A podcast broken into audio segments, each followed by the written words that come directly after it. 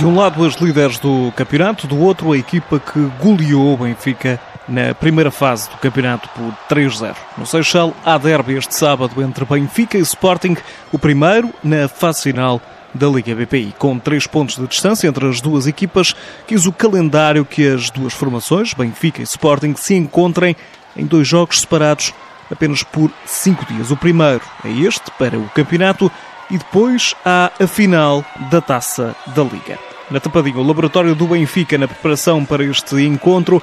No final de uma das últimas sessões de trabalho da equipa esta semana, a treinadora Filipe Patão lembra que vêm aí dois jogos consecutivos com as rivais do Sporting e não falta por isso motivação. Acho que é uma semana de grande controle emocional, eu acho que é mais por aí. Quanto mais conseguimos controlar emocionalmente as jogadoras, o plantel, a equipa, eh, mais próximas vamos estar de conseguir realizar aquilo que temos feito até agora, que é colocar em campo eh, tudo aquilo que temos trabalhado, eh, conseguir evidenciar a qualidade que temos evidenciado e principalmente assumirmos a coragem que temos tido para jogar, para tentarmos ser diferentes e para tentar sermos futebol e as pessoas chegarem aqui e verem um, aqui neste caso no Seixal, verem um grande espetáculo e perceberem que o futebol feminino realmente está a crescer. Já a defesa central Silvia Rebelo explica o que trabalhou a equipa do Benfica durante esta semana de treinos na Tapadinha. Estamos a trabalhar bem durante esta semana, já analisámos os nossos erros e estamos focadas e queremos muito trazer a vitória. Silvia lembra os problemas das águias no jogo da primeira fase,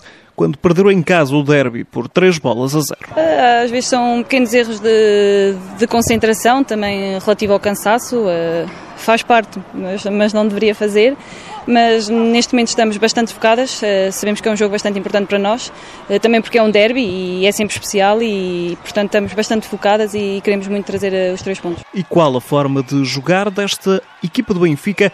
agora liderada por Filipe Patão. Um Benfica à Benfica, em que não deixa a outra equipa sequer respirar e, e ao fim do jogo toda a gente ter a noção que realmente foi uma vitória expressiva e não há porque por acaso, não, é uma vitória à Benfica com, com grandeza. Regressamos por isso à treinadora Filipe Patão, o que pode dizer ela sobre as rivais deste fim de semana a equipa do Sporting. É uma equipa que nós sabemos que gosta de ter a bola, uma equipa que trabalha sempre bem a bola no sentido de, de procurar espaços vazios, procurar corredor do lado contrário, procurar uh, uh, essencialmente sair de trás a construir, mas também sabemos que é uma equipa que é capaz de fazer o ataque à profundidade, é capaz de criar uh, situações através de, das rupturas. Portanto, é uma equipa que, na minha opinião, bastante competente e, por ser bastante competente, nós também temos que ser ainda mais competentes para conseguir uh, levar a cabo o nosso objetivo, que é mais uma vitória. E, e, temos que, de uma vez por todas, fazer entender às pessoas que o Benfica está aqui. O Benfica não pode contar com a médio Ana Vitória. Ela saiu lesionada na última partida e vai ficar fora de competição durante seis semanas. Em Alcochete, o Sporting preparou o derby na academia.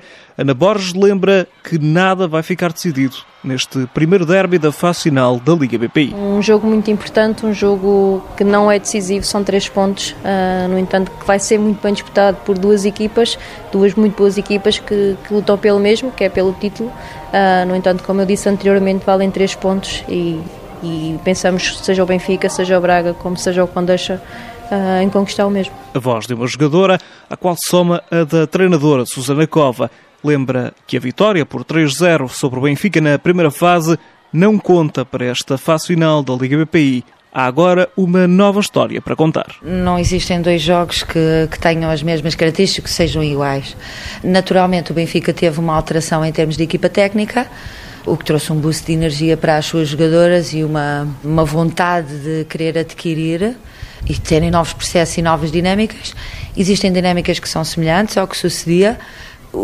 Nós o que esperamos deste Benfica é, é o que esperamos sempre, ou seja, que seja uma equipa que entra também para disputar um derby, eh, para disputá-lo da melhor forma e também com uma motivação grande para o fazer. Susana Cova lembra que as jogadoras do Sporting sabem como querem jogar, o que precisam de fazer para vencer esta equipa do Benfica. O importante lá está, juntar esta motivação que se tem adicional e extra por jogar um derby, para nós o que será muito importante é adicionar a isso o fato de nós termos a, termos a plena consciência do que pretendemos fazer em cada momento do jogo e efetivamente fazê-lo dentro de campo. O derby está marcado para o Seixal no centro de treinos do Sport Lisboa e Benfica amanhã às 3 da tarde. Nesta ronda cruzam-se ainda os caminhos do Sporting de Braga e Famalicão.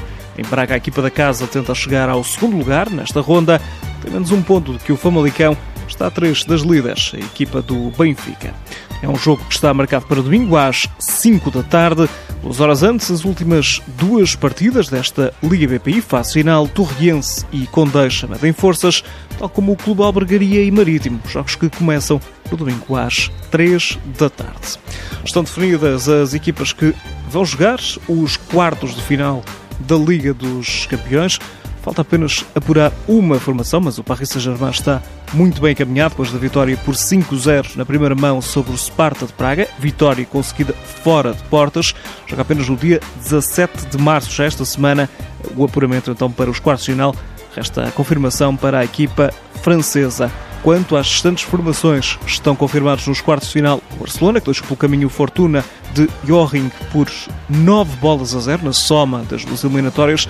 Também uma goleada para o Manchester City sobre as italianas da Fiorentina, equipa da portuguesa Cláudia Neto, goleada na segunda mão por 5-0, somados os resultados dos dois jogos, 8-0 para o Manchester City. As suecas do Rosengar também já seguiram em frente, venceram a eliminatória em que estiveram envolvidas, tal como as alemãs do Wolfsburgo, as inglesas do Chelsea, que bateram a equipa do Atlético Madrid por 3 bolas a uma. Seguem também em frente Bayern Munique e ainda as campeões da Europa, a equipa do Lyon.